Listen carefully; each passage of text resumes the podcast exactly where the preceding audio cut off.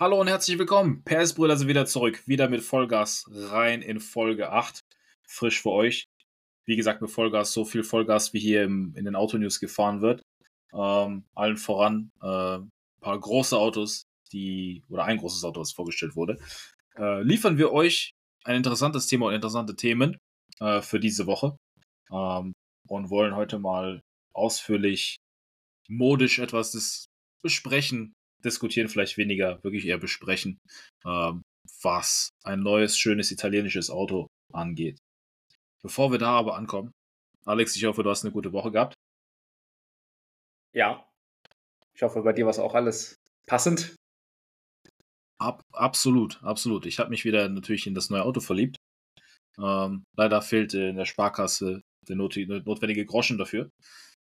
Ja, aber irgendwann, leider wurden wir nicht eingeladen, äh, zu, um, um, das Auto auch kaufen zu dürfen. Was denn dazu sagen? Äh, aber ja, da kommen wir ja gleich zu, ne? Selbst mal zum Gucken und Anfassen wäre schön. Aber bevor wir dahin kommen, richtig. Ähm, wir steigen direkt ein. Äh, Pedal to the Metal mit dem Porsche Cayenne Turbo. Ähm, frisch vorgestellt. 739 PS im Turbo E-Hybrid Spitzenmodell, 950 Newtonmeter. Die 950 Newtonmeter, das erinnert mich hart an wie so Brabus-Zahlen die dann schon fast ins Vierstellige gehen. Oder bei Brabus halt im vierstelligen Bereich sind. Ich glaube, ja. ich glaube, das Ding hat richtig hart Antritt, wenn du da, wenn du damit unterwegs bist. Das stimmt. Äh, zumal auch die Frage ist, ist das irgendwann auch, auch, auch noch das Ende der Fahnenstange? Ähm, oder kommt da vielleicht noch irgendwo von irgendwem etwas? Aber ja, neues Auto, äh, ähm, ja, basierend auf, den, auf dem gefacelifteten Cayenne. Äh, als, als äh, klassische SUV-Version, als auch als, als GT-Variante äh, wird er jetzt ja angeboten. Und äh, ich glaube, der, der tritt jetzt da nochmal eine, eine starke Konkurrenz. Ähm, und zwar hast du ja auch noch vergleichsweise in der Kategorie, bei, dem, bei der Leistung, also auch als E-Hybrid oder auch in, in der Kategorie dieser, dieser Luxus-SUVs, äh, schon starke Konkurrenz. Ne? Also ähm, was den BMW XM, der ja auch erst äh, letztes Jahr vorgestellt wurde. Ähm, du hast den ähm, Aston Martin DBX 707, äh, der auch sehr stark in dieser in, dabei ist, als auch äh, hier aus der aus Konzernsicht äh, natürlich den Lamborghini Urus, ähm, auf den ich gleich auch nochmal eingehen möchte, äh, weil da gibt es auch sehr wahrscheinlich in Zukunft ein paar News. Ähm, aber was sagst du denn? Äh, würde dich besser schlagen als, als die Konkurrenz? Nein, äh, na, sorry, die Konkurrenz wird sich nicht besser schlagen. Ich guckte gerade auf das falsche Auto. also ja, er wird sogar wieder in Grund und Boden fahren. Äh, so wie Porsche das irgendwie immer macht.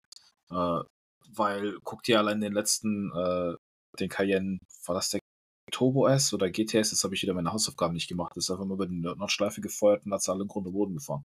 Es ist halt, das mutiert für mich als Auto in so eine eierlegende Wollmilchsau oder ist es vielleicht sogar schon, weil es kann halt super schnell fahren hat Dynamik, ist auf der Autobahn richtig fix und jetzt dann auch noch mal mit äh, verbesserter Hybridtechnik. Was willst du denn eigentlich mehr? Also du hast wirklich das All-Around-Package. Vor allem, was mich fasziniert hat, ist ja, ist ja ein Plug-in-Hybrid. Äh, du hast sage und schreibe 82 Kilometer elektrische Reichweite. Ne? Das heißt, wenn du mal in Zukunft irgendwo hin, hinfährst und mal rein elektrisch fahren möchtest und mal jetzt mal keine Lust auf, auf den V8-Sound hast, was ich, mir, was ich mir schwer vorstellen kann, hast du echt eine, eine krasse Reichweite, um mal eben halt von A nach B zu fahren. Ähm, geschmeidig, ne, muss ich halt immer ähm, den V8 einschalten. Ähm, inwieweit das am Ende jetzt notwendig ist für den Kunden und wie viel er am Ende das auch nutzt, sei mal dahingestellt. Ähm, allerdings aus, aus preislicher Sicht, ne, jetzt wenn natürlich alles äh, in dieses Fahrzeug integrierst, was du gerade gesagt hattest, äh, äh, alltagstauglich, sportlich, äh, groß, Platz, ne, dann, dann hast du auch natürlich ein, ein großes Preisschild dran mit ab 180.000 Euro für dieses äh, schicke Ding, ne? Ja, aber ich sag mal, in der Preisklasse ist das Preisschild eh eigentlich sekundär, weil wenn du dir sowas leisten kannst, dann ist es meist eigentlich eh dein Firmenwagen. Also irgendwie bist du höchstwahrscheinlich selbstständig und kannst dir das einfach über die Firma leisten. Also ist das Preisschild egal, du zahlst es eher monatlich ab. Ähm, genau. Die Frage ist am Ende, glaube ich, äh, äh was, was, also wie gerade gesagt, mit dem, du hast ja mit dem BMW XM ein sehr expressionistisches Fahrzeug, also was sehr äh, auffällig ist, ne? gar mit dem Design, mit dem großen Kühlergrill, äh, mit der Farbgebung, äh, ist natürlich noch viel, viel auffälliger als, als, dieser, als der Porsche Cayenne. Ähm, bewegt sich aber in, in der gleichen Range. Äh, hast auch äh, einen, einen V8-Motor drin, ähm, auch als Hybrid bis äh, 748 PS, 1000 Newtonmeter in dem, in dem Red Label Modell. Äh, also bist eigentlich schon auf, auf dem gleichen Niveau. Ähm, preislich auch, auch identisch. Ähm, da wird es halt schon, äh, schon eine starke Ko Konkurrenz auch für den, für den Cayenne. Und da bin ich mal gespannt, äh, was man vielleicht in Zukunft auch mehr sehen wird. Äh, äh den, den Porsche oder halt den BMW. Das ist eine gute Frage, weil wenn du dir halt den BMW anguckst, es, hängt natürlich vom Geschmack ab. Ich finde den BMW das geilere Auto. Ähm, vor allem in Schwarz ist das das absolute Bettmobil. Macht irgendwie viel mehr her. Der, der, Porsche ist, ja, der ist schnell, aber der ist halt auch schlicht. Ist halt sehr im Verhältnis zu dem, im Vergleich zu dem, was jetzt, was in dieser Klasse an Auto erhältlich ist, schon sehr zurückhaltend. Also muss man sich halt die Frage stellen, was möchte man? Möchte man wirklich die absolute Fahrdynamik haben, die vielleicht so ein bisschen im Verhältnis undercover ist? Oder nehme ich halt das, äh, das optisch auffallendere Auto, weil ich mich eher ausdrücken möchte? Da ist der BMW die bessere Wahl. Ähm, hängt natürlich alles vom, vom Endkäufer ab und vom persönlichen Geschmack. Schlechte Autos sind es beide nicht. Und die Konkurrenz ist auch nicht so schlecht. Also Aston Martin DBX ist so mein persönlicher Favorit, weil Anfangs fand ich das Auto gar nicht so toll als normale DBX. Der 707 ist dann nochmal auch von Chris Harris getestet worden und er selber war äh, davon überzeugt, obwohl er SUVs eigentlich gar nicht mag. Also fahrdynamisch für, für die Leute, die das Video gesehen haben, wo Chris Harris äh, den, den DBX bewegt. War das bei Top Gear oder? Nee, das war, ich glaube, Chris Harris Drives. Das war wieder okay. sein eigener Channel. Ähm, Muss ich vielleicht mal schauen. Phänomenal. Und soundtechnisch, gut, du hast da natürlich den, den altbekannten V8 äh, aus dem AMG-Regal, aber der klingt auch nicht, weiß nicht, für mich klingt der nicht so V8 AMG-mäßig wie halt da drin. Das, halt, das passt halt schon zum, zum Ausdruck des Autos. Und Aston Martin hat es halt optisch auch irgendwie so hinbekommen, das Auto sehr stilvoll genug zu zeichnen. Mit dem DBX dann auch noch so diese etwas äh, stärkeren Elemente mit dem Heckdiffusor, der weit hinten rausragt, gefühlt, äh, dieses Rennsportelement an ein SUV dran zu bringen. Auch jemand wie ich, der SUVs eigentlich nicht unbedingt präferiert, findet den DBX toll, also ich würde damit auch jeden Tag rumfahren. Ähm, vom Infotainment jetzt mal abgesehen, so alte, alte Kamelle aus dem Mercedes-Regal, die halt keiner haben will, ähm, ist es immer noch diese Prestige, dieses, dieses Prestige, Prestige dieser Marke. Ähm, man fühlt sich halt als James Bond im SUV. Das stimmt. Und äh, wenn ihr jetzt gar nicht wisst, wovon Daniel da überhaupt spricht, also von der Optik ähnliches, äh, kommt auf unsere Instagram-Seite. Da findet ihr immer auch die aktuellsten Fotos äh, zu den ganzen Autos, die wir besprechen. Da könnt ihr auch mal äh, live sehen, wie die Fahrzeuge halt unterschiedlich aussehen und, und könnt auch direkt einen Kommentar da lassen, ähm, welche euch denn am besten gefällt oder welches Fahrzeug wir vielleicht vergessen haben. Ähm, aber im gleichen Zuge wie den Aston Martin äh, müssen wir dann eigentlich auch direkt den, den uh, Urus mit, da, mit dazu nehmen, ne? Weil da ist auch wieder dies, äh, jetzt, eigentlich bauen wir es gerade schön auf von, von, dem, von dem Cayenne, der etwas schlichter ist, zum BMW, dann zum etwas sportlichen AMG, äh, Aston Martin und dann jetzt springen wir halt zum Urus, äh, der, ja, sagen wir, von, für mich nochmal mehr diese Sportlichkeit verb äh, verbindet, weil er halt nochmal mehr dieses Coupé-artige hat, gut, SUV-Coupé-artige. Ähm, und auf dem gleichen Leistungsniveau, auch preislich bist du da auch identisch, ne? Und äh, Halt, ich, ich tue mich schwer, da mich für was zu entscheiden, ehrlich gesagt. Wenn ich äh, wählen müsste. Ja, die Sache ist, willst du, willst du im, äh, im Konzernregal bleiben? Oder möchtest du einfach außerhalb davon was haben? Und dann auch den BW mal davon ausgenommen.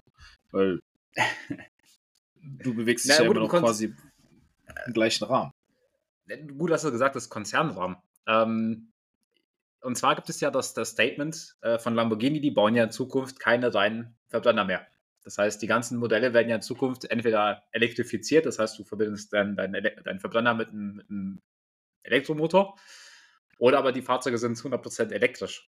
Und ähm, wie man es ja so, so schön aus dem, aus dem äh, VW-Konzern kennt, wird die Technik auch gerne übertragen. Und äh, du hast halt immer über fast die gleiche Technik, aber halt und unterschiedlichen Leistungskategorien. Ähm, heißt aber auch im Umkehrschluss, der Urus, über den wir gerade sprechen, hat 650 PS rein aus dem 4 Liter V8 Motor, wie das der Cayenne Turbo auch hat. Allerdings, wenn es den dann auch bald in, oder in Zukunft, äh, ähm, so wie es halt jetzt von Lamborghini kommuniziert wurde, sehr wahrscheinlich ab Ende nächsten Jahres, auch als PF geben würde, wird der natürlich wieder nochmal leistungstechnischer äh, oder mehr Leistung haben als der Porsche jetzt. Und da bin ich echt gespannt, was die da nochmal alles äh, aus diesem Hybridsystem rausholen. Weil dann äh, hast du da, glaube ich, mit das, das Stärkste, was du dann kaufen kannst. Aber kauft Porsche selbst nicht äh, Sachen bei Rimac ein? Speziell für Hybridantriebe? Äh, sicherlich kriegen die da Unterstützung, aber da ist halt immer, ähm, inwieweit du dann auch deinen dein Verbrennungsmotor halt mit, mit aufdrehst äh, für dein Hybridsystem. Da, machst, da machen eigentlich die, die meisten ähm, Hersteller, holen eigentlich damit die Leistung. Der Elektromotor ist ja immer relativ klein und unterstützt. Ähm, aber eigentlich kannst du, das kennt man ja, äh, ich nehme Turbo, Turbomotor, verbaue den jetzt in allen Karosserien und schraube ein bisschen am Ladedruck, dann habe ich direkt meine Leistung. Ähm, wenn du es nämlich vergleichst, der V8 in dem, äh, jetzt in dem, in dem Cayenne Turbo S Hybrid, ähm, leistet er äh, 599 PS, sagen wir jetzt 600 PS. Im Urus leistet er als reine Verbrenner-Variante 650 PS. Das heißt, wenn du das schon mal kombinierst und aufnimmst, dann wirst du beim Urus mindestens äh, so bei 790 PS, vielleicht 800 PS Systemleistung rauskommen. Ne? Weil halt der Verbrenner allein schon mehr, da, mehr dazu beisteuert. Der Elektromotor wird der gleiche sein. Äh, nur wird der Verbrenner halt durch, durch mehr Ladedruck äh, äh, nochmal aufgepustet. Ja, gut, das ist halt wieder dann die Frage, inwiefern, wo ordnet sich jedes Produkt an? Weil den Porsche kann natürlich nachher immer noch einen raushauen. Vielleicht kommt auch irgendwann, das ist so gefühlt noch eine Frage der Zeit, bis man ein RS-Emblem an so einem Cayenne steht. Wer weiß. Vielleicht kommt das irgendwann, aber im Sinne von ähm, maximaler Power. Und ich sehe die Reise eher dahingehend, dass die Power wird ja mittlerweile so hart ausgereizt. Natürlich kannst du den, den Motor noch weiter aufpusten, solange es erlaubt ist, gesetztechnisch. Äh, wenn man es überhaupt noch schafft, die Emissionen einzuhalten mit, mit solchen Spielereien. Du kommst halt an einen Punkt, wo du halt anders überzeugen musst mit dem Auto. Und da ist dann das Optische eher das Ansprechendere. Deswegen ist der BMW, finde ich, so attraktiv, weil die auch alle zwar leistungstechnisch irgendwo auf ähnlichem Niveau sind. Dann kommt es darauf an, okay, was sieht dann brutaler aus? Was sieht kräftiger aus? Ähm, der Aston Martin sieht wieder anders aus. Vielleicht kommt irgendjemand anders durch daher in Zukunft und, und, und stellt uns ein Auto vor, was wir jetzt absolut überhaupt nicht erwarten. Und äh, ja. das haut uns dann auch vom Hocker. Ähm, ja, über, über Ferrari haben wir noch gar nicht gesprochen. Ne? Die haben ja auch ihren, ihren äh, ihr SUV vorgestellt, ne? Ähm, ob die dann auch mal demnächst äh, äh ein Hybridsystem einbauen. Ich meine, Erfahrung haben sie ja jetzt äh, äh mit dem SF90. Ähm, da werden sich sicherlich ein paar Komponenten übertragen lassen, dann auch auf, auf dieses Produkt. Du hast Ferrari und SUV im gleichen Satz genannt, aber die schicken uns gleich hier noch irgendwas vom Anwalt. Liebe Ferrari-Leute. Achso, stimmt, sorry. Ne? F FUV. Oder wie auch immer. Oder was auch immer okay. ihr euch da ausgedacht habt im Modell. Stimmt, die hat eine tolle neue Bezeichnung. Da hast du recht. Wir wollen nicht Teile davon sein, machen wir unsere eigene. so. Ich finde einfach mal eine Kategorie für mich. Ähm, ich habe das Auto noch nicht in echt gesehen. Hast du schon mal einen gesehen, Borosang? Nein. Das Ding ist auch noch nicht an mir vorbeigefahren. Ah, ich muss mal nochmal beim Ferrari-Händler um die Ecke äh, vorbeilaschen und da mal äh, durchs Fenster gucken. Vielleicht, äh, vielleicht gibt es da demnächst mal was zum, zum näher beobachten. Vor allem frage ich mich, ob das Ding wirklich aussieht wie so ein richtiges SUV oder hat das wirklich noch mehr so ein halt äh, ähm, vom GTC 4 Luso halt eher so eine Familienkutschenanleihe, die relativ flach noch ist im Vergleich zu den richtigen sagen wir, SUVs jetzt wie so ein Lamborghini oder ein Cayenne oder BMW. Ja, ich glaube, das wird ein bisschen flacher sein. Ich glaube, das wird ein bisschen flacher sein. Das ist einfach nur designtechnisch so schlau gelöst, dass es, äh, dass es eben äh, höher aussieht, aber dennoch immer noch flacher ist und anders ist. Deswegen kann Ferrari dann deswegen halt sagen, ja, wir haben unser eigenes Teil, unsere eigene Kategorie Auto. Und wahrscheinlich kann auch kein anderer rein, weil sie haben es mit ihren eigenen Namen gegründet. es ist ein cooles Auto. Also am Anfang war ich da sehr skeptisch und dachte mir, ah, was ist das denn, Ferrari und wie höher gelegt. Und wie ich anfangs sagte, SUVs ist eigentlich nicht so mein Ding. Das Auto, das, das geht irgendwie durch. Das geht irgendwie durch. Ich meine, wenn du halt irgendwie durch so einen schicken Londoner Stadtteil fährst, musst du auch irgendwie vernünftig einparken können. Ähm, deshalb äh, darf es halt nicht zu, zu opulent sein von den Dimensionen. Das stimmt. Aber wo jetzt, äh, würde ich sagen, gehen wir zum nächsten Thema über, wo wir schon äh, in Italien sind.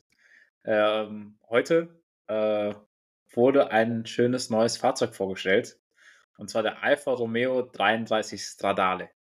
Ähm, ein sehr schicker Sportwagen, äh, limitiert, äh, 33 Stück auf Basis des äh, aus den 60ern bekannten drei, auch 33 Stradale.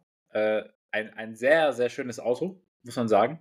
Ähm, das kam heute raus. Ich habe mich ehrlich gesagt äh, anhand der Bilder direkt verliebt. Und äh, ich kenne dich auch. Wir waren ja letztes Jahr im Alfa Romeo Museum und haben, sind dort auch rumgelaufen. Haben auch das, den originalen 33 Stradale gesehen. Ähm, was sagst du denn zu dem neuen Auto? Das ist der absolute Hammer. Also, ich finde das Heck vor allem richtig schön, aber alles drumherum, das, das kickt mich total. Alfa Romeo, das ist halt einfach ab, die absolute Schönheit. Man muss ja dazu sagen, wir sind ja in der Nähe von, von Milan da ansässig. Und Milan als Modehauptstadt der Welt quasi, äh, da gibt es auch nur schön aussehende Klamotten, schön aussehende Menschen. Ich habe noch nie einen schlecht gekleideten Italiener gesehen und mit ihrem gleichen Stil wie die Menschen halt so da, da leben und, und durch den Tag, äh, den Tag beschreiten, sehen die Autos aus. Also da ist viel irgendwie diese, du, du siehst halt diese Passion, diese Leidenschaft im Design. Also der Designer hat da, der eigentlich hat er gar nicht viel neu designt. Der musste einfach nur einmal das Papier drüber legen und den Originallinien einmal folgen und dann warst du quasi ja schon halb da. Ja, es ist äh. echt erstaunlich, wie, wie nah das neue Auto an dem, an dem originalen 33 Stradale ist. Also wenn man sich das Seite, von der Seite anguckt oder von vorne und man, man stellt die Autos direkt nebeneinander, dann denkst du, das, der hat das wirklich, wie du sagtest, einfach abgepaust, ein bisschen moderner gezeichnet. Aber es ist einfach so schön und so, so schön auch in die Moderne gehoben, ähm, dass ich mich auch direkt verliebt habe. Sei es von vorne, von hinten, von der Seite, als auch vom Interieur. Ähm, wie die einfach das Interieur gestaltet haben, so eine Art ähm, die haben es eigentlich in die, in die Moderne gehoben, aber noch so einen alten Stil da gelassen. Du hast immer noch, du hast Kipphebel als Schalter, ne? Du hast, Geil, du Schalter oder? am Dachhimmel. Äh, also richtig, richtig gut gemacht, das Fahrzeug. Und, Richtiges ähm, Pilotenleben. Hier so oben, äh, äh, klick, klick, klick, klick, klick. Tom Cruise lässt grüßen, ey. Top Gun hat angerufen. er möchte sein Auto zurück. Wenn du die, die Hebel umlegst und was auch immer du da bedienst, das ist total geil. Das ist sehr minimalistisch und das ist halt genau, man, man hat das irgendwie geschafft, dieses Fahrzeug in diese Moderne zu heben, aber sehr minimalistisch zu halten, wie es halt damals, äh, damals auch war. Und ähm, ja, auch diese ganzen, also von der, vom Design, ist, keine, keine, Frage, das ist äh, äh, ja optimal, ne? Wir also, haben ja kürzlich über, über Resto-Mods geredet. Äh, würdest du das als Resto-Mod einordnen? Nein, ich, äh, ich würde das eher wie die, die, gleiche Diskussion, die wir jetzt äh, auch in der Folge Restaurant hatten, war, glaube ich, Folge 5, wenn ich mich recht erinnere. Sind da schon acht Stück, also das, das äh, verfließt langsam. Ähm, der hat ja auch den, den Lamborghini Countach äh, mit aufgenommen, wo ich das eher so ein bisschen aufnehmen würde. Allerdings muss man sagen, der Countach war dahingegen schlecht gemacht. Man hat ja nur, wie, du damals auch schon gesagt, gesagt hattest, hat den Aventador genommen, anderes Bodykit, Bodykit draufgepackt. Interieur war ja relativ ähnlich und äh, hat das Ding ja so verkauft. Und der Alpha ist jetzt wirklich natürlich komplett neu aufgebaut. Ne? Das wird alles in Handarbeit gefertigt, äh, deswegen auch noch 33 Stück. Und das kann man, ich weiß nicht, ich, mir fehlt das Wort für diese Kategorie. Du, du, hast was Altes aufgenommen, was noch nicht existent war, aber halt mit komplett neuen ja, Materialien und, und, und Techniken und alles. Also es wäre ja wirklich an sich ein modernes Fahrzeug. Aber es hat so viele schöne Anleihen von dem Fahrzeug damals und das auch so minimalistisch zu halten. Das ist halt, glaube ich, das, was das Auto wieder so faszinierend macht. Weißt du, welches Auto das auch geschafft hat? Das alte aufzugreifen in der Moderne. Ja. Fiat 500. Schieß los. Als ja. der Fiat 500 rauskam, war das die absolute Knutschkugel und hat jeden direkt ins Herz getroffen. Da haben die Italiener Amor mit seinen Pfeilen direkt einmal rumgeschickt und allen ins Herz, geschossen, sich ins Auto verliebt. Ähm, ja, man könnte fast sagen, das, das ist halt ist eine neue, moderne Wiedergeburt Also es gibt da, glaube ich, viele, viele Wörter im Duden, die da irgendwo zutreffen werden.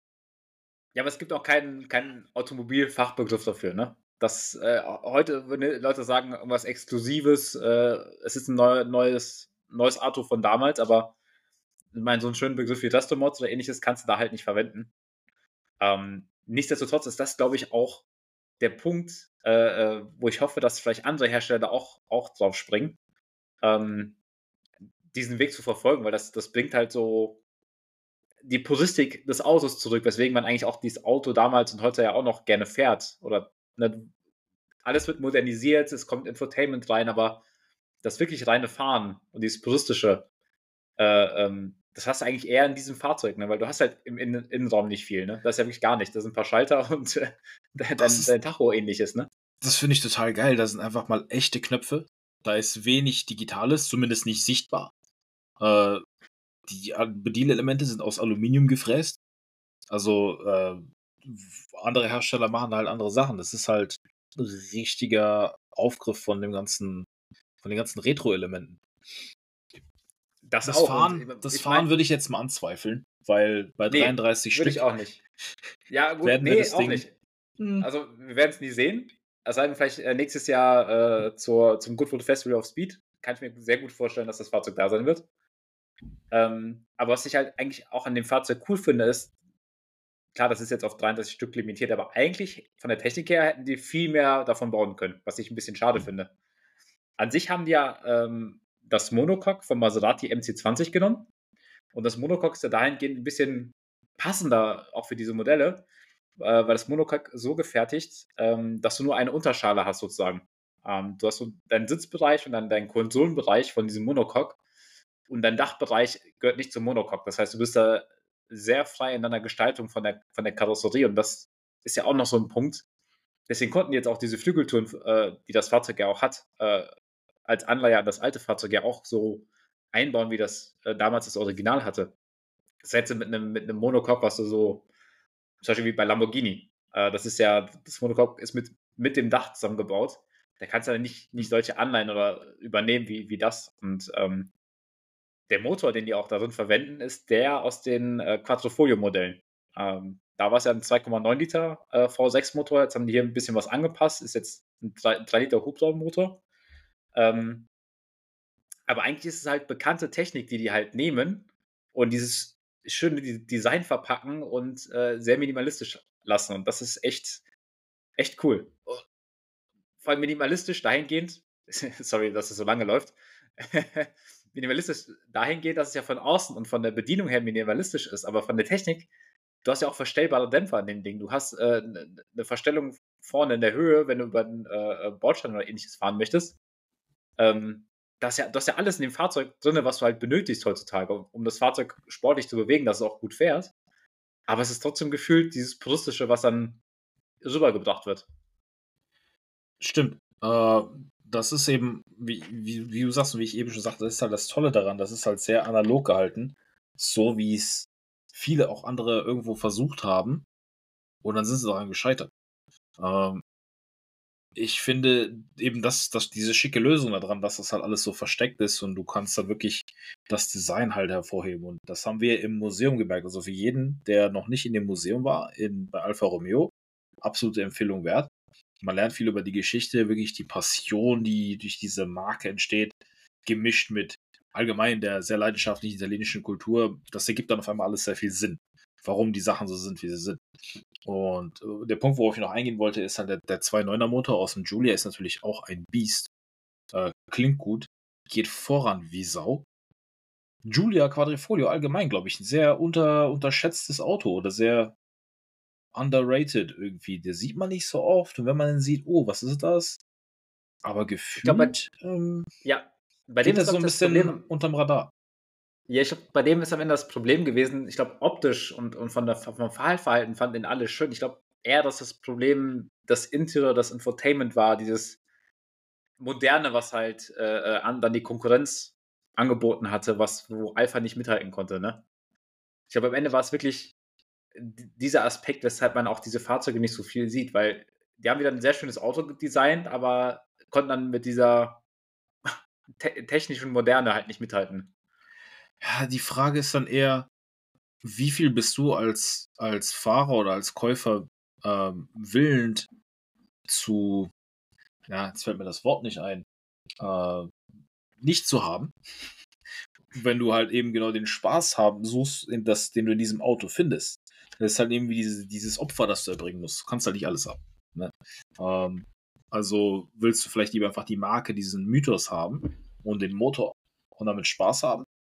Und dann denk, sagst du dir, ja gut, komm, ob das jetzt äh, das Navi eine Auflösung hat wie 2005, mein Gott, ist halt blöd, aber ist halt so. Dafür lachst du halt jedes Mal, wenn du voll aus der Kurve raus da reinlatscht und der Arsch hinten rauskommt und du da schön im Drift aus irgendwelchen Haarnadelkurven rausfeuerst. Ob da dafür jetzt, gut, vielleicht wäre in, in dieser Situation ein höher auflösendes Navi von Vorteil, damit du siehst, was als nächstes kommt. Aber e, ehrlich, gute Frage. Ich, ich gucke gleich mal bei Mobile, was die denn aktuell kosten. Das ist eigentlich, eigentlich, wie du sagst, ist echt ein unterschätztes Auto. Ähm, ah. Muss man schauen, gab es ja nicht so viele, das heißt, die Nachfrage wird auch nicht so hoch sein. Das heißt, die Preise müssten auch nicht allzu hoch oder im Vergleich zur Konkurrenz ein bisschen niedriger sein. Ja, soll. Ähm, soll. Schau ich, gleich mal glaube, nach. Ich glaube, den gab es ja auch als, in Europa auch als Handschalter. Ich glaube, das ist verdammt selten. Ähm, hier drüben bei uns, also mit mir in Wohnhaft äh, UK, das gab es dann nur mit dem Automatikgetriebe. Aber das ist ein, geiles Auto das ist auch so echt die super Alternative für ein, für ein Daily. Kann alles. Ja. Aber jetzt Boah. mal zum, zum 33 Stradale, wo wir gerade beim, beim Antriebsstrang waren. Ähm, was ja Alpha gemacht hat, die haben sich jetzt ja nicht nur auf den, also nicht nur ein V6 eingebaut, sondern du kannst das Auto auch äh, rein elektrisch bestellen. Äh, hast dann ähm, Allradantrieb, ich gehe von aus, ein Elektromotor vorne, ein Elektromotor hinten, hast 750 PS äh, und knapp 450 Kilometer Reichweite und kannst am Ende halt aussuchen, was du halt haben möchtest. Ich persönlich würde eher den, den V6 nehmen, ähm, weil ich glaube, das, das passt besser zu dem Fahrzeug und der Geschichte äh, äh, vom, vom, vom Wagen, von der abgeleitet wurde. Und du hast halt bei dem Verbrenner hast du nur äh, Hinterradantrieb. Das heißt, Spa Fahrspaß technisch äh, äh, kann man damit ein bisschen mehr anstellen als mit dem, mit dem Four-Wheel-Drive Elektromotor. Ähm, was würdest du denn wählen? Ich würde. Wenn, wenn du wählen würd, müsstest. Ich würde den, den Benziner nehmen. Hands down. Also, wer, wer da zum Elektroantrieb greift, der ist, ich weiß nicht, der muss, der muss irgendwas gegen äh, Benziner oder allgemein Automotoren haben. Ähm, und ein großer Fan von, von Greta Thunberg, ich weiß es nicht. Äh. Vielleicht. Ich denke mir die, eher die, die Frage, was, wie austauschbar ist es? Vielleicht ist es so schlau gebaut, dass du vielleicht den, wenn du so ein Auto hast, du kaufst ihn als Benziner und jetzt hast du den 30 Jahre lang. Oder noch länger. Bis dahin darfst du dann sicher keine Benziner mehr fahren, weil entweder ist die Welt schon untergegangen oder, oder die Regeln sind so streng. Das heißt, kannst du den dann einfach austauschen mit dem gegen irgendwas, was dann, dann verfügbar ist. Ja. Oder würdest du das tun? Schon. Weil die, viele dieser, dieser Käufer werden es ja, ja. Werden's ja als, es ist ja eben ein Investment. Oder wie Kunst, die du dir an die Wand hängst. Das ist ja vollkommen egal, ob du das jetzt fährst oder nicht. Sei denn, du bist vielleicht Jay Leno, der fährt sowas immer. das stimmt. Ähm, ja, weiß ich nicht. Also ja, du könntest es, es austauschen. Äh, das Ding ist ja eher aufgebaut wie so ein, ja, ich will nicht sagen Formel 1-Wagen, aber eher so ein, so ein, so ein äh, ja, fällt gerade das passende Wort nicht ein. Du hast ja auf jeden Fall das, das Monocoque und da drumherum natürlich äh, einen Alurahmen für die ganze Halterung der ganzen Komponenten und des Chassis. Das heißt, alle Teile, die eigentlich drumherum angebaut sind, außer das Interieur, sind eigentlich sehr variabel austauschbar dann. Ähm, deswegen, ja, man, man, könnte es halt dahingehend austauschen, wie du sagtest, äh, wird das, glaube ich, kein Mensch machen. Im Endeffekt. Ähm, aber mit, äh, es hat ja nur, nur 620 PS. Findest du, ist es viel oder ist es wenig? Ich finde es passend, glaube ich. Ähm, wenn man, wir können es ja mal, das mal vergleichen. Äh, Maserati hat ja auch den MC20 äh, vorgestellt. Und äh, der hat auch einen 3 Liter V6 Motor, in diesem Fall einen anderen, klingt relativ ähnlich. Vor allem, weil das Monocoque und auch das, das Bremssystem und sicherlich ein, zwei andere Komponenten davon auch noch vom, vom also das vom 33C auch noch vom Maserati stammen. Ähm, wenn, wenn die schon für dieses Modell, also auch schon den V6 nutzen und äh, dann, dann wird das für dieses Fahrzeug, was sich dann gegebenenfalls noch ein bisschen leichter ist, weil Handarbeit und, und edlere Komponenten und teurere Komponenten, ähm, wird das ausreichend sein. Du willst jetzt kein, kein Auto haben, womit du äh, Top, Top-Rundenzeiten fahren kannst, sondern du willst eigentlich nur auf der Landstraße dahin cruisen und woanders wird der Wagen, glaube ich, auch nicht bewegt werden. Ich kann mir nicht vorstellen, dass, das, dass äh, jemand äh, den Wagen auf der Rennstrecke fahren wird. Boah, also auf der Rennstrecke eher, eher weniger. Also, anders ah. gesagt. Ich habe ich hab schon andere Sachen gesehen und gehört. Es kann sicherlich einige geben. Ähm, ich war ja nämlich einmal in Dubai äh, und hatte gesehen, ähm, war da einmal an der Rennstrecke zu Besuch und ähm, hatte mal gesehen, wie ein Ferrari F50 GT, wovon es drei Stück auf der Welt gibt, ähm, entsprechend verladen wurde und hat halt äh, spontan äh, die Möglichkeit, mit den, mit den Kollegen dort zu sprechen. Äh, und dem wir dann freudig erzählt haben, dass der Besitzer von diesem Fahrzeug äh, just am Wochenende ähm, auf der Rennstrecke war und den Wagen halt gefahren ist. Und äh, ich meine, wenn du einen Ferrari F50 GT hast und davon gibt es drei Stück auf der Welt und du fährst den am Wochenende auf der Rennstrecke, kann ich mir gut vorstellen, dass äh, Leute, die genü genügend Kleingeld haben, auch dann den, den, äh, den 33 Stradale dann auch auf der Rennstrecke fahren werden. Ähm, weil wenn du es am Ende komplett ausreizen willst, was das Fahrzeug kann, dann, äh, dann kannst du es natürlich auch noch da. Ne? Ja, das ist ja auch ein Fahrzeug, kein Stehzeug. so, das natürlich sollte das benutzt werden. Es sollte ja nicht zu schade drum sein, das einfach mal zu bewegen. Natürlich, wenn du dann auf Risiko fährst. Wobei man könnte behaupten, in solchen Fällen ist das Risiko auf der Rennstrecke nicht vielleicht geringer als im allgemeinen Straßenverkehr. Weil im allgemeinen Straßenverkehr hast du ja mit, mit, neugierigen Blicken zu tun. Die gucken dann, oh, was ist das denn? Ah, nicht aufgepasst. Boom, in die Seite rein. Äh, das oder du kannst ja auch um die Ecke kommen, da ist eine Ölspur, weil ein Kilometer vor dir irgendwer äh, Öl verloren hat. Da kann ja unendlich viel passieren. Und deswegen, ja, ich würde sagen, Rennstrecke ist eigentlich, eigentlich sicherer und ich gehe auch nicht davon aus, dass äh, die jeweiligen Kunden dann auch 100% Vollgas gehen. Also Vollgas schon, aber halt nicht 100% Risiko gehen. Ähm, um das Auto da auch, auch äh, gewollt äh, in die Bande zu werfen. Aber wenn das wir schon jetzt, pass auf, wir haben jetzt, äh, äh, bitte, mach es mal zu Ende. Ich hab, will. Ja, ich wollte einfach sagen, das, das, das reizt sich halt interessant ein in, in die Autos, die halt neu aufgelegt werden. Ähm, der Gordon Murray T50 ist zum Beispiel einer davon. Ist ja eine neue Interpretation des McLaren F1. Man sieht, ja, wo ich den nicht anders aus, nicht, aber optisch stimmt, ist es sehr, sehr fragwürdig. Genau, wollte ich gerade sagen, optisch finde ich den nicht. Finde ich das Original schöner, beim Alpha, Alpha kann es einfach. Und ähm, ich würde jetzt gerne noch ein Topic ansprechen. Ähm, jetzt, jetzt, jetzt, ist dieser 33 Stradale ja auf 33 Stück äh, begrenzt. Und du hast das, das Monocoque kommt von Maserati. Das Bremssystem kommt von Maserati.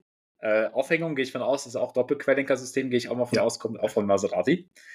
Das, das Einzige, was du nicht von Maserati hast, im Endeffekt, ist eigentlich deine Kaross Karosserie und dein Motor. Der Motor ist relativ ähnlich. Äh, Leistungsoutputs, äh, der Maserati, da muss ich kurz gucken, hat ja auch den Biturbo V6 äh, 3-Liter-Motor, der eigentlich ja. noch ein bisschen moderner ist und neuer ist. Hat 630 PS und äh, in dem 33 Stradale hast du die 620 PS. Wäre es nicht möglich, wenn man sich einfach ein äh, Maserati MC20 kauft und einfach ein Bodykit draufschmeißt? Das, das könntest du, ja, das könntest du relativ einfach wahrscheinlich nachbauen. Das wird auch halt jemanden finden, der das Bodykit baut. Vielleicht, vielleicht die gleiche Firma, vielleicht haben wir noch ein paar Komponenten übrig. Vielleicht äh, dengeln die nicht einfach nur 33 äh, Stück, sondern vielleicht mal 34. ähm, aber das wäre doch, also wenn du überlegst, eigentlich äh, durch diese, auch diese, durch, durch diese Monocoque, durch diesen Monocoque-Aufbau würde der MC20 sich sicherlich eignen, daraus viele schöne andere Modelle zu bauen, mit vielen schönen anderen Karosserien. Und dass da noch keiner auf die Idee gekommen ist. Vielleicht sollten wir da Vielleicht irgendwas machen. Vielleicht ist das jetzt die Idee. genau. Weil das stimmt, austauschbare, einfach austauschbare Bodypaneele, so wie die es früher beim Smart sich gedacht haben, dass du einfach mal von Rot auf Gelb wechseln kannst und tauschen einfach alles durch. ja, du könntest sogar die, die Flügeltüren ähm, übernehmen, weil die, ja. die, Dachhaut oben äh, gehört ja nicht zum Das ist relativ das heißt, gleich, ja, das, aber das ist alles so vom Aufbau, so optisch, wie die Türen auch aufgehen, ist es wahrscheinlich sind die Scharniere einfach aus dem Blechregal. Also, ne, das würde mich jetzt auch nicht überraschen. Ähm, das wäre, aber ja. Wäre eine Option, ja. ne? weil du kannst es dir leisten, ist nicht Stückzahl begrenzt und äh, du hast äh, viel Möglichkeiten, das anzupassen. Es wäre sogar bei der Diskussion aufgefallen, weil ja so viele Komponenten von dem Wagen sind, es aber nicht wirklich der Wagen ist, weil ähm, ja, ergibt sich da schon, schon eine Möglichkeit, ne? Die, was gibt's denn dann noch an alten Maserati-Autos, die man neu machen könnte? MC12. das ist nicht alt genug. Das wünscht sich, wünscht sich jeder. Ein, einen neuen MC, MC12. Ja, was ich eher sagen würde, ist nicht Maserati, sondern Alfa Romeo hat ja aus von dem 33 damals, sollten es 33 werden, haben nur 18 gebaut. Die sollten eigentlich die anderen 15, die sie damals nicht gemacht haben, noch nachlegen. Das wäre eigentlich ganz fair. Das wäre auch eine gute Idee. Vielleicht sollte ich da mal anrufen und Bescheid sagen. ja, aber er sagte nicht die Idee, die wir gerade erzählt haben mit dem Maserati hm. und, und möglichen Umbauten. Aber äh, was ich auch noch gelesen hatte, ist, ähm, Maserati plant ja auch für die Zukunft weitere so so Sondermodelle ähm, mit Anleihen aus der Historie. Weil jetzt, die haben extra eine Abteilung gegründet, was ich auch schon wieder extrem geil finde. Die haben eine Abteilung gegründet, um in Zukunft viele neue, spezifische, teure Modelle zu entwickeln, äh, die sicherlich auch im gleichen Preissegment sein werden, aber die dann auch wieder diese gleiche Art aufnehmen werden. Und ich muss sagen, da freue ich mich echt drauf. Ne? Wenn du, ja, weiß ich nicht, zum Beispiel, äh, ähm, vielleicht nehmen Sie mal äh, den, den Alfa Romeo 156 DTM hier auf, als Neuauto, auf Basis der Julia oder so. Boah. Das wäre. Boah, dass sie davon eigentlich keinen Rennwagen gebaut haben. Das ist ja. Äh, Gut, die hatten ja den, den GT ATM. Ja, den GT AM, ja. Das ist halt. AM, genau. Ja, es ist halt so eine, eine neue Interpretation von auch etwas, was mir jetzt gerade nicht äh, so einfällt. Aber wenn du wirklich einen Rennwagen gebaut hättest, oder sagen wir andersrum, wo ist eigentlich Alfa Romeo in den Rennserien? Wo ist das Alfa Romeo GT3 Auto? Das wäre doch mal was. Da, das auf jeden Fall. Und äh, gut, du hast ein Formel-1-Auto, was einfach gebrandet ist. Doch. Äh, aber sonst gebe ich dir recht. Äh, Alfa Romeo war halt immer diese, diese sportliche Marke aus Italien, ähnlich halt zu BMW, aber halt mit mehr Design. Und das ist ja irgendwie die letzten Jahre so wirklich gestorben teilweise. Ne? Also da war ja teilweise auch nichts dabei, ähm, wo du sagen wollen würdest, ey, das ist jetzt Konkurrenz oder das ist jetzt wirklich eine Option, sagen wir jetzt auch in Deutschland, sondern das war immer so ein Nischenprodukt. Und äh, vielleicht ist, ist, das jetzt auch sozusagen Teil der Auferstehung von Alfa Romeo, wenn jetzt diese Geschichte und diese Modelle rausbringen äh, und vielleicht das auch auf die Serienfahrzeuge übertragen können. Ja, das ist ja, glaube ich, immer so zyklisch. Du hast ja viele Hersteller, die in der Historie irgendwann mal groß waren, dann haben sie tolle Sachen gebaut, tolle Rennwagen gebaut und irgendwie ging es bergab. Und äh, dann haben sie sich wieder gefunden und dann haben sie wieder irgendwas Tolles gebaut und dann kam es wieder hoch und, und dann gab es die Marke plötzlich nicht mehr. Also gab auch andere Marken, guck dir Opel an. Die waren mal cool. Dann waren sie im Rennsport, was ultra cool war. Und jetzt ist nix das Traurige ist ja, die gehören ja jetzt mittlerweile zum gleichen Gesamtkonzern, zu Stellantis, wo Alfa Romeo und Maserati und alle dazugehören. Also, die könnten sich alle vom gleichen Teileregal bedienen und was Geiles bauen. Eigentlich könnte Opel jetzt da hingehen und gucken, okay, was haben wir denn? Hat Opel jemals irgendwas Mittelmotormäßiges gebaut? Ich weiß es gar nicht. Ich glaube nicht. Nee. Aber du kannst ja auch irgendwie aus dem Regal was nehmen und jetzt, ähm, oh, was gibt's denn bei Stellantis für Sachen? Was, wo ist ein neuer Kalibra? Wenn du dich als Marke neu finden willst, gib uns einen neuen Kalibra. Ja, Vielleicht müssen wir so Kalibra in limitierter Stückzahl auch nochmal aufbauen. Ja, guck mal, aber guck mal, wie, wie oft wollten jetzt Opel schon den Opel Manta wieder erleben? Wie viele Konzeptautos gab es jetzt in den letzten 10, 15, 20 Jahren? Gefühlt alle fünf Jahre kam ein Konzeptauto, hey, hier kommt der neue Opel Manta. Ah, nee, kommt doch nicht. Ja, der Manta ist aber auch das falsche Auto dafür. Das funktioniert nur in Deutschland. Und selbst da werden nur Witze über ja. eingemacht. Auch mit einem Retro-Manta. So geil dieser, dieses Konzeptauto da ist, äh, blöd. Calibra.